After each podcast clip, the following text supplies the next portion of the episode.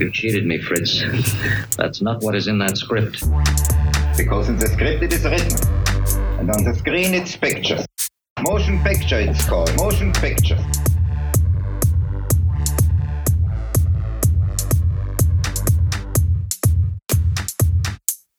Also herzlich willkommen, liebe Zuhörerinnen und Zuhörer, zum äh, Podcast des Lichter Filmfestival in Frankfurt.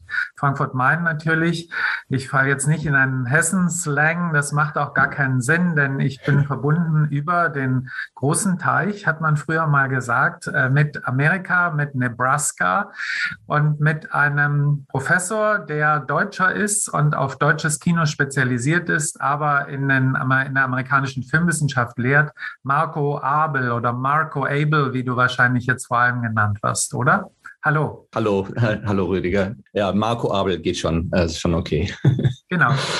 Äh, fange gerne ein bisschen persönlich an. Also du bist äh, ja Deutscher, du bist äh, genau. wo genau aufgewachsen und wo hast du studiert? Wie bist du nach Amerika gekommen überhaupt? Ja, ich bin in Köln aufgewachsen, äh, Jahrgang 1969 äh, und 1992 in die USA gegangen. Ich wollte ein Jahr Englisch, mein Englisch verbessern. Ich habe an der Uni Köln für ein Jahr Anglistik studiert und naja, wie das dann gegangen ist, bin ich nicht mehr zurück nach Deutschland gekommen, habe aber eigentlich gar nichts mit Film zu tun gehabt, sondern ich habe halt Literatur studiert, bin aber so eigentlich ganz gerne in den USA geblieben und darum kommen wir vielleicht auch noch zu sprechen, wenn wir über den deutschen Film reden, weil ich mit den politischen Begebenheiten in Deutschland äh, um 1990 nicht so super glücklich war. Äh, speziell meine Einstellung zur, äh, wie die Vereinigung zusammengekommen ist, ähm, äh, hat mir nicht so super zugesagt als jemand, der sich sehr mit der politischen Linken in den 80ern identifiziert hat. Ja, das ist äh, sehr interessant. Kann ich ganz gut verstehen. Weil du hast gesagt, du bist Jahrgang 1969, also ich bin 68 und insofern äh, sehr nah dran und vielleicht ähnlich äh, sozialisiert äh, und war auch nicht derjenige, der mit allem nur glücklich war, was 1989 folgende passiert ist. Man könnte mal über Westalgie sprechen. Darüber hat man ja noch nicht viel gesprochen, über Ostalgie eine ganze Menge, wobei es gerade die Ostdeutschen sind, die ich kenne, die sich noch an das Leben in der DDR zumindest als Kind erinnern können, die das ganz gut verstehen, dass äh, man auch im Westen äh, die Vereinigung als einen Verlust empfinden kann, Verlust auch von Chancen, jetzt nicht nur das Materielle, sondern von ideellen Dingen. Aber wir, genau, da, da kommen wir ja drauf, weil das, glaube ich, für das, was uns beide am Kino interessiert, auch wichtig ist. Also du bist dann äh, erstmal mit Literaturwissenschaft äh, dahin gegangen und in Amerika in der Zeit, also frühe 90er, das war noch gerade äh, George Bush Vater hat regiert, hat von der New World Order gesprochen. Mhm. Und ähm, dann äh, kam Clinton. Das war ja, ja. Amerika, was äh, mit äh, ziemlich viel, wir sagen immer Amerika, wir meinen natürlich eigentlich die USA, die muss USA, ich im ja. Hinblick auf meine argentinischen und mexikanischen und chilenischen Freunde sagen. Aber äh, die, äh, die USA, die waren damals sicherlich ein Land, was äh, viel Aufbruch und Optimismus verkörpert hat. Und sicherlich auch so, äh, da gab es, da haben noch Politiker in Deutschland oder in Europa regiert, die sich äh, persönlich auch an den Zweiten Weltkrieg erinnern konnten und an die Tatsache, dass die USA politisch, militärisch und kulturell befreit haben. Heute hat sich da sicherlich manches auch verändert in der Wahrnehmung äh, Amerikas.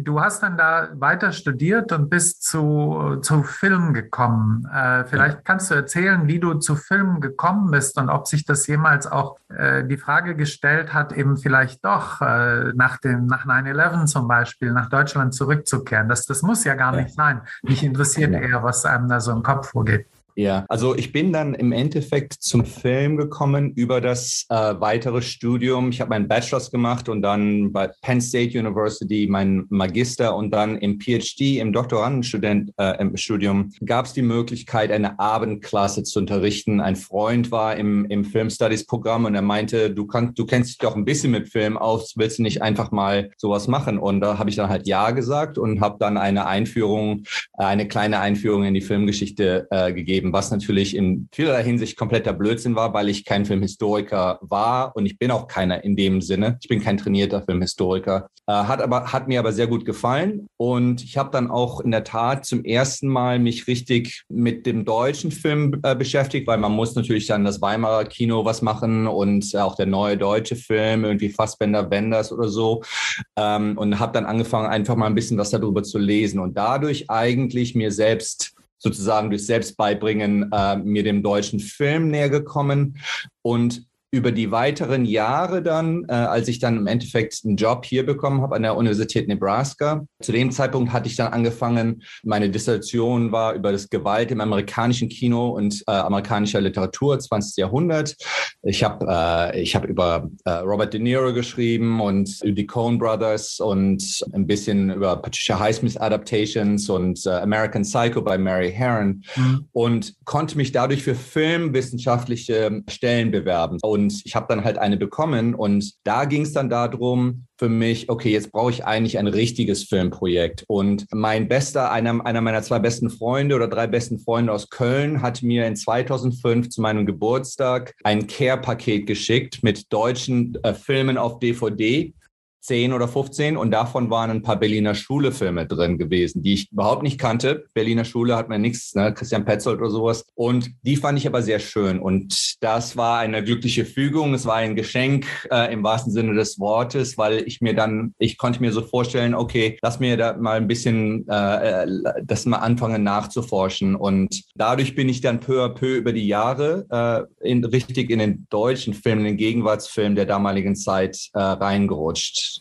Mhm. Ja, genau, so spät. Und das nochmal auf deine Frage zurückzukommen, auf das Politische da. Ähm, es ist in der Tat so, dass meine, in meiner eigenen Biografie meine, sag mal, Entfremdung oder Deutschlands gegenüber als jemand, der im Westen sozialisiert worden war. Und ich bin sozusagen durch den deutschen Film in einem, äh, oder das Studieren über das Deutsch, äh, des deutschen Films zurück nach Deutschland gekommen in einer Woche. Ich interessiere mich viel mehr äh, heute für Deutschland, äh, als ich es in den 90ern getan habe habe. Ich bin auch, ähm, ich sag mal, in den 90ern kaum nach Deutschland zurückgegangen, äh, habe auch das Deutsch eigentlich ein bisschen verloren. Das hört man sicherlich auch. Und mein Schriftdeutsch ist nicht sehr gut mehr. Das, äh, das hat sich wieder verbessert. Aber das hängt so damit zusammen. Und äh, 11. September, den kann ich mir natürlich auch noch immer sehr gut erinnern. Äh, das war natürlich ein schockierendes Ereignis. Und es war aber auch eine, äh, eine, eine seltsame Situation in dem Sinne, dass von meiner Sicht halt von vornherein die amerikanische Antwort darauf äh, schon eine, eine sehr problematische Antwort war, weil sie halt nicht reflektiert hatte, wie sehr Amerika selber viele Sachen gemacht hat, die dann leider zu dieser Tragödie halt auch geführt haben. Das wurde halt hier sofort weggewischt und auf Patriotismus gemacht, der mir halt schon als Deutscher überhaupt nicht zugesagt hat. Deswegen bin ich eigentlich schon ein bisschen aus Deutschland weggegangen.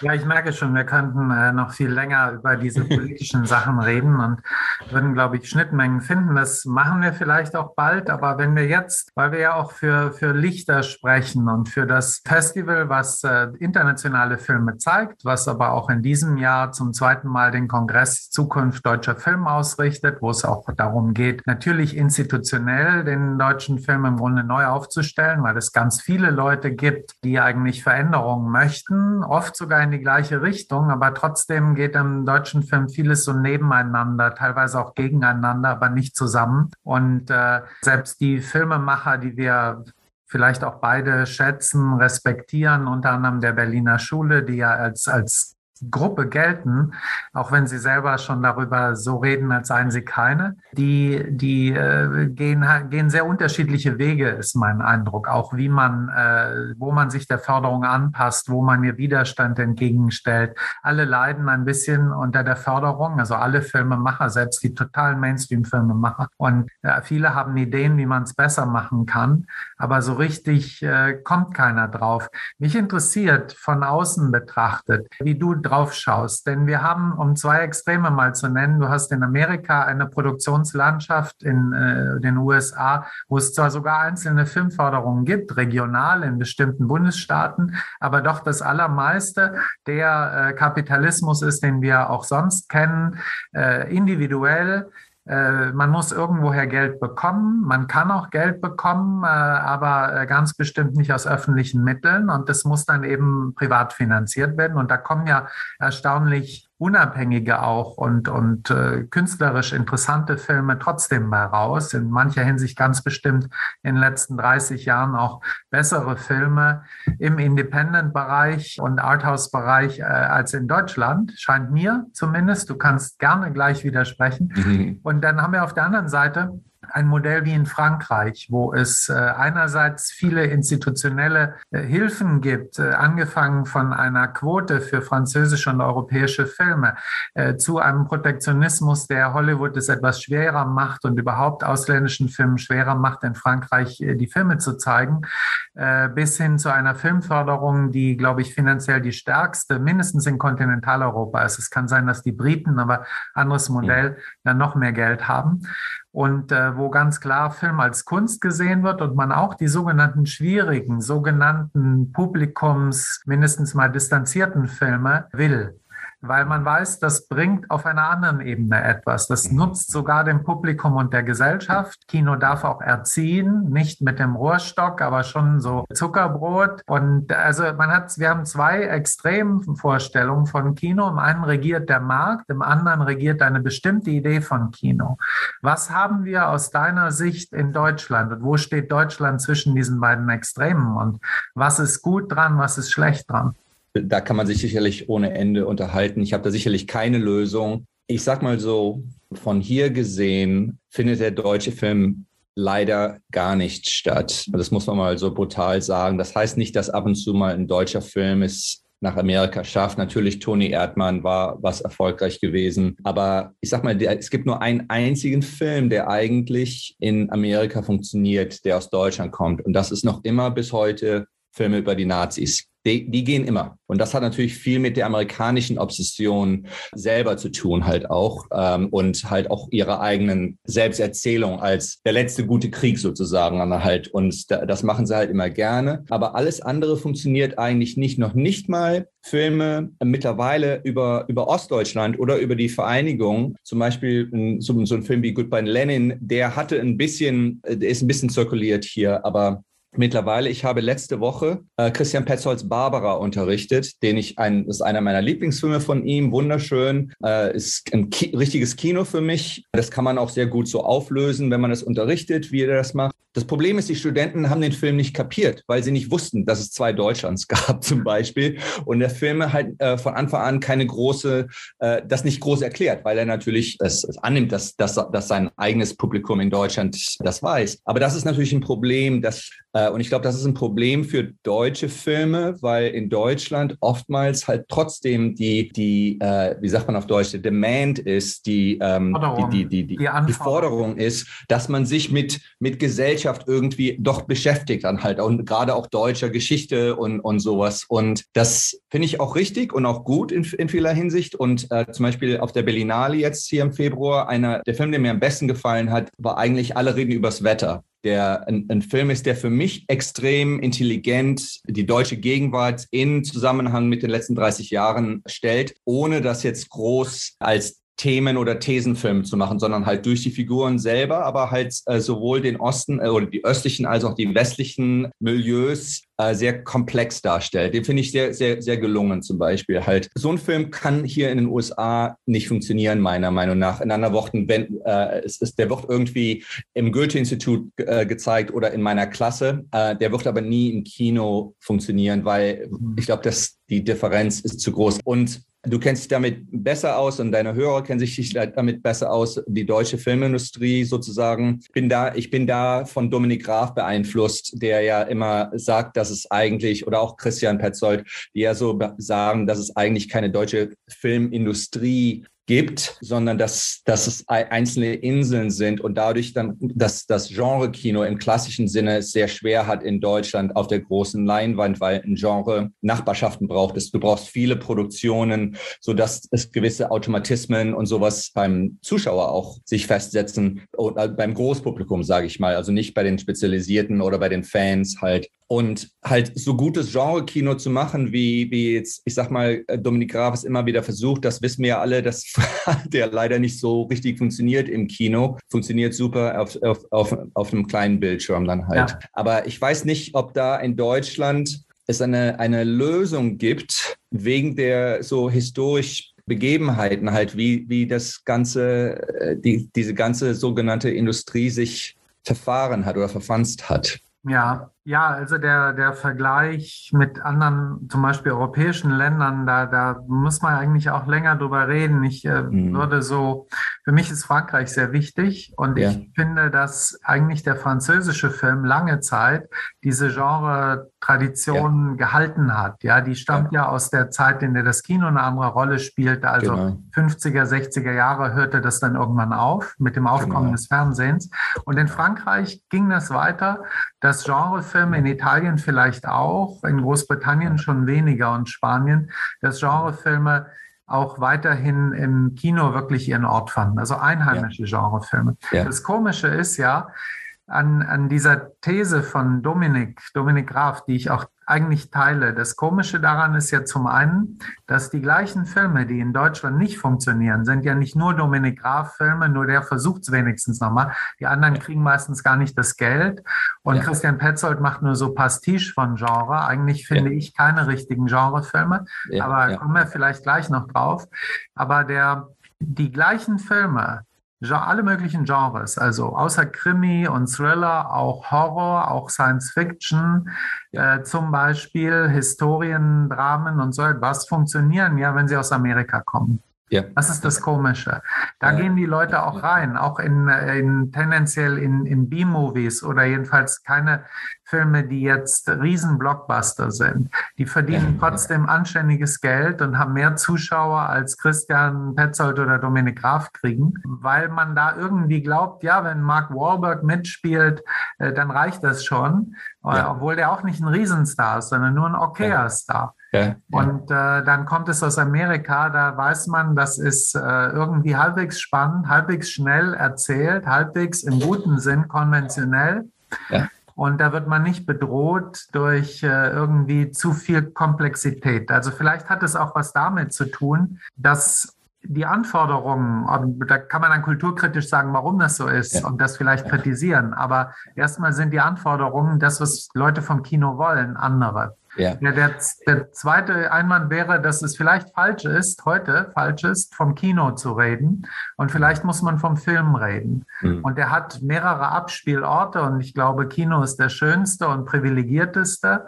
Aber es ist ja, ja nicht verboten, einen Film zu Hause zu gucken. Ja, und ja, äh, ja, also in dem Sinne. Da stimme ich dir auch absolut überein. Also selbst, ähm, ich sag mal, als ich mein Buch über die Berliner Schule geschrieben ja. habe, eine der Sachen, die ich da auch darauf hingewiesen habe, ist, dass wogegen die, die Filme sind im deutschen Kino gelaufen für 10.000 Leute halt sozusagen. Aber die haben trotzdem im deutschen Fernsehen dann Einschaltquoten gehabt, die circa anderthalb Millionen Leute äh, äh gehabt haben. Das ist ja nicht nichts halt sozusagen halt. Ne? Anderen Worten, die Leute haben das schon geguckt, aber halt leider nicht im Kino halt. Ne? Und warum das so ist, ich, wie gesagt, weiß ich auch nicht. Ich würde, ich sag mal so, ich habe vergessen, so A, eine der Sachen, die mich nervt bei der Berlinale, äh, und das ist eine ganz idiosynkratische Sache, ist, weil ich als, als, als Filmwissenschaftler, der sich mit dem gegenwärtigen deutschen Kino beschäftigt, gehe ich zur Berlinale, um möglichst viele deutsche Filme mir anzugucken. Und es ist oftmals sehr schwierig für mich, deutsche Filme zu gucken, weil die ganzen Berliner auf die, in die deutschen Filme reingehen. Und es ist halt ganz seltsam, dass auf, auf der Berlinale die ganzen Filme eigentlich immer ausverkauft sind und sich dann aber im Kino dann keiner mehr, mehr angucken will. Also dieser Event-Charakter der Berlinale hat einen Effekt in dem Sinne halt. Ne? Und zweiten Punkt, ich habe den Titel des Films vergessen, aber es ist so ein Actionfilm mit Till Schweiger vor ein paar Jahren, auch auf der Berlinale gelaufen. Ich glaube, der lief damals in dieser Lola-Reihe oder sowas. Und ich bin mit meiner amerikanischen Frau da reingegangen, die, äh, die nicht viel Deutsch spricht, aber sie mag Actionfilme und wir haben uns den angeguckt und es gab so ein oder zwei Szenen, wo man richtig sehen konnte, und das war einer der größeren Actionfilme mit Geld gemacht, wo das Handwerkliche nicht funktioniert hat. Es gab eine, eine Action-Szene, wo die Polizei irgendwie den Bösewicht äh, auf den Marktplatz stellen musste und der Polizeiwagen kam angefangen und noch ein zweiter und ein dritter und die haben ihn eingekesselt. Nur, dass es zehn Meter Platz war zwischen den Polizeiwagen und der Wagen gemütlich durchfahren konnte. Durch, und das ist halt so schlecht gemacht vom, vom Auflöserischen, vom Handwerklichen, wo man dann sich fragen muss, kann Deutschland, kann die deutsche Filmindustrie sozusagen sowas auf einer handwerklichen Ebene mit Amerika, sage ich mal, mit diesen großen äh, Genre-Kino-Spezialisten konkurrieren dann halt. Ne? Und und dafür braucht man, glaube ich, eine, eine Industrie, die, die die Leute so richtig trainiert mit den Mitteln halt, dass man das und, und die Zuschauer sehen das vielleicht halt dann auch. Und wenn das dann als A-Picture äh, sozusagen angeboten wird, anstatt als B- oder C-Picture, wo man dann sagt, wo man sich ein bisschen von vornherein weiß, okay, das ist jetzt ein bisschen witzig gemeint halt, ne? Weiß ich nicht, ob das so funktionieren kann in Deutschland. Ne? Ja, es ist total, äh, ist interessant, was du sagst. Das ist vielleicht auch was, wo wir zu wenig drüber nachdenken, über dieses rein handwerkliche. Also ich weiß, als Fritz Lang aus dem Exil mhm. Ende der 50er wiederkam, mhm. hat er schon beklagt, dass man seit den 20er oder frühen 30er Jahren so viel Handwerk verloren hatte. Mhm. Äh, und äh, der hat noch mit Leuten gearbeitet, die zumindest gelernt hatten in der Weimarer Republik dann. Ja, ja, ja. Aber ja, und aus heutiger Sicht ist, glaube ich, das 50er Jahre Kino, das Deutsche, was immer so verfilmt wird als Papas Kino oder Opas Kino, ganz langweilig. Das ist ein handwerklich extrem gutes Kino im Vergleich ja. schon zum neuen deutschen Film und erst recht auch zu der Gegenwart. Ja. Aber gleichzeitig ist das, was du sagst, natürlich eine Bankrotterklärung fast für die deutsche Filmförderung, die nämlich immer mhm. sagt, äh, wir finanzieren zum Beispiel einen Film von George Clooney in Berlin-Brandenburg mit ja. deutschen Steuergeldern, damit die Leute in Deutschland was lernen und mit den Amerikanern zusammenarbeiten, um die Gewerke zu trainieren. Bloß, das machen die ja seit über 20 Jahren. Und es ist jetzt immer noch niemand äh, rausgekommen, der das offenbar so gut machen kann. Oder sie sind schon längst gute Leute rausgekommen, die arbeiten für Netflix und die, äh, aber die deutschen Filmemacher, also Produzenten und Regisseure, können das nicht. Also das ist, ist äh, natürlich eine Frage. Mich stört noch nicht mal, dass das nicht realistisch ist bei einem Actionfilm. Mich stört eher, dass wenn es unrealistisch ist, dann das hat es aber auch keine Handschrift, keinen bestimmten Willen, ja. der dahinter steckt. Ja, man könnte vielleicht sagen, wenn man genau sich Fritz Lang Filme anschaut aus den 20ern, die sind auch nicht realistisch, aber die wollen was und da fragt man genau. sich. Ja. Mich interessiert interessiert, bevor wir, glaube ich, mal auf deine beiden Buchprojekte dann kommen, denn das ist äh, was, was sehr interessant ist, glaube ich, für unsere Hörer. Mich interessiert aber eines vorher, nämlich deine Studenten. Die sind, also es sind Filmstudy-Studenten und äh, du oder du, du sagst, wie heißen die, die das studieren bei dir? Das sind, ist Film Study? Ja, Film Studies nennt sich das hier, genau. Ja, genau. Mhm. Und du zeigst denen äh, deutsche Filme, äh, wahrscheinlich nicht nur. Also mich interessiert zum einen, genau. was du denen noch zeigst, außer deutschen Filmen. Und wenn du ihnen deutsche Filme zeigst und es nicht Berliner Schule ist, über die mhm. du jetzt ein Buch geschrieben hast, hast du aber ja gesagt, Barbara ist gar nicht so leicht zu verstehen. Was zeigst du denen dann? Zeigst du denen zum Beispiel so einen Film wie Lola Rent, da könnte ich mir vorstellen, mhm. dass der gut funktioniert. Oder mhm. vielleicht sogar auch, mein Lieb einer meiner Lieblingsregisseure ist Fritz Lang. Äh, mhm. Wenn man dem mal den alte Filme zeigt aus den 20er Jahren, Metropolis, M oder Mabuse, ja. gerade 100 Jahre ja. alt geworden, vielleicht ja, funktioniert sowas ja gut. Ja, ja. Also ich muss dazu sagen, ich lehre ähm, in einem English Department äh, und Film Studies da drin. In anderen Worten, meine Studenten sind nicht des Deutschen mächtig. Äh, wenn ich halt deutsche Filme zeige, sind die, müssen die Subtitled sein. Was zum Beispiel sehr schade ist, dass so ein großartiger Film wie Die Sieger noch immer nicht mit äh, Subtitles auf DVD oder Blu-ray erhältlich ist. Ich kann ihn nicht unterrichten halt. Äh, und ich würde ihn gerne unterrichten, um mal zu sehen, wie die amerikanischen Studenten auf so einen Versuch, das, an das Genre-Kino ja. nochmal ranzukommen, funktioniert. Von Dominik ähm, Graf, das müssen wir kurz sagen, weil das wissen unsere deutschen Hörer auch nicht mehr, von Dominik Graf, Anfang der 90er Jahre, ich genau, glaube 91 ja. gedreht, ein Film, der ins Kino kam damals, ein Polizeifilm mit ja. auch schon damals sehr bekannten Schauspielern, die man heute vor allem im Fernsehen sehen kann. Ja. Und das war so mal ein kurzer Lichtschein, ein Moment, wo vielleicht ein anderes Kino möglich war. Es ist dann nicht geworden. Leider, ja, ja. Und genau, der hat ja auf der Berlinale dann nochmal vor ein paar Jahren sein, äh, ich sag mal, sein 25-jähriges Jubiläum, haben sie das nochmal restauriert äh, mit, mit einer neuen, mit, mit ein paar Szenen, extra Szenen äh, reingebaut. Und da gab es ja die Untertitel bei der Vorführung auch und die ist aber dann nicht auf die DVD draufgekommen, weil wohl Dominik sagt, dass die äh, Bavaria den Film äh, extra in den USA verkaufen wollte. das ist aber nicht passiert, leider. Ich unterrichte nicht nur deutschen Film, in, im, äh, ganz im Gegenteil, ich unterrichte eigentlich relativ wenig deutschen Film. Meine, meine Klassen sind, weil, weil die Studenten sind teilweise Filmstudenten, aber es sind auch Studenten, die einfach nur eine Klasse brauchen, weil das amerikanische Universitätswesen ja anders aufgebaut ist. Es ist College, es ist eher wie im deutschen Gymnasium die letzten zwei Jahre, wo man so zwei äh, Hauptfächer hat und zwei Nebenfächer sozusagen. Das sind nicht alles spezialisierende Studenten. Aber wenn ich deutsches Kino unterrichte, zum Beispiel, ich, äh, ich werde äh, bald ähm, eine Klasse unterrichten, die beschäftigt sich damit mit 1968 im globalen Kino, wie die, wie die Studentenrevolten und die, die Arbeiterrevolten von 68 in Japan, in Italien, in, in, in den USA, in Deutschland und so weiter, wie das Kino sich damit beschäftigt hat, sowohl zu der Zeit äh, als auch dann, also als Witness, als Zeuge, als auch als äh, Schreiber der Geschichte sozusagen über die Jahre. Und dann unterrichte ich natürlich auch sowas wie Bader-Meinhof-Komplex. Dann, ähm, äh, das kann man dann auch mal gut reinbauen und das dann mit, mit anderen Filmen in Kontakt bringen. Ich habe in der Tat äh, früher auch äh, mal, wenn ich, ich habe mal ein oder zwei Klassen übers deutsche Kino unterrichtet. Lola Rent war damals in der Tat in, in den USA ein Hit gewesen. Äh, gerne halt auch das neue deutsche Kino unterrichtet. Und da kann ich sagen, meine Erfahrung ist so, dass Herzog geht immer mit Studenten hier in den USA, weil es halt so verrückte Bilder sind und so ungewöhnliche Bilder und die Bilder, das Kino sozusagen halt einfach mal in einer, auf einer gewissen Art und Weise angeboten wird. Wim Wenders geht so gut wie nie.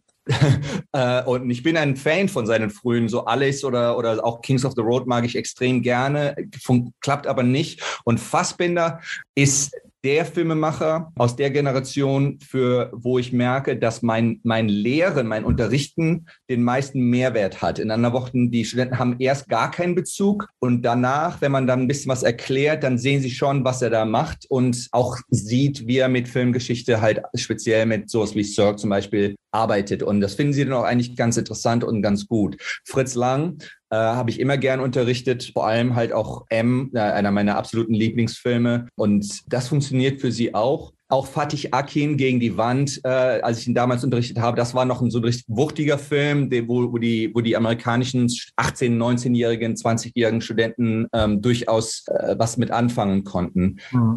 Berliner Schule ist schwer zu, ähm, also so, äh, ich, ich bin ein großer Fan von Angela Schanelek zum Beispiel. Ich liebe ihre Filme halt, aber ich weiß, das ist natürlich, das gibt ja eigentlich immer nur, entweder man liebt sie oder man liebt sie nicht sozusagen. Halt. Total ähm, kann ich jetzt nicht zustimmen, weil ja, ja, Filme von ihr, die mag ich gern, ja. Genau, ja.